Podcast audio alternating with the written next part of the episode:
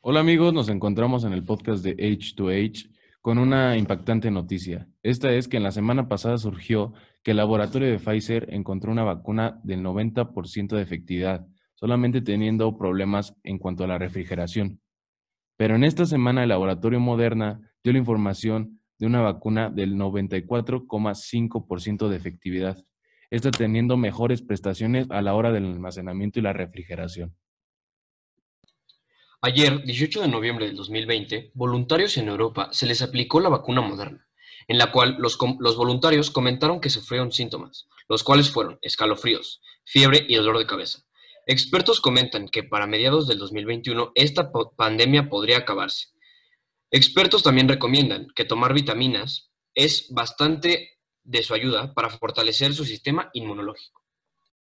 Como parte del plan de la expansión de las vacunas, el Gobierno de México acaba de firmar tres diferentes tratados con AstraZeneca, CanSino Biotech y Pfizer. Esto será para probar la fase 3 en México. Cuando estas vacunas ya se tengan en un 100% de efectividad, significaría que México sería de los primeros países compradores, reduciendo la situación de la pandemia. Eso es muy bueno de escuchar, ya que en México la pandemia sigue en la alza y no sería un fin claro.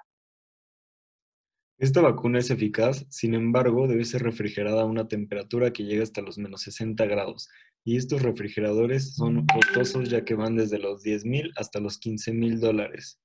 En mi opinión, no es recomendable gastar esta cantidad para reservar una vacuna que aún no es aprobada al 100%. Como se comentó anteriormente, hay un 94.5% de eficiencia en humanos, por lo que es algo muy positivo. Según se estima, para el fin de este año va a haber 20 millones de dosis para Estados Unidos y para el 2021 entre 500 y 1000 millones de dosis, por lo que es algo bueno para empezar a acabar con esta pandemia. Yo creo que es asombroso que actualmente la ciencia esté muy cerca de crear una vacuna efectiva, ya que a principios de este año se estimaba que los investigadores estimaban los investigadores que se podrían tardar más de un año y medio en desarrollarla, por lo que este es un gran paso en esta batalla contra el COVID.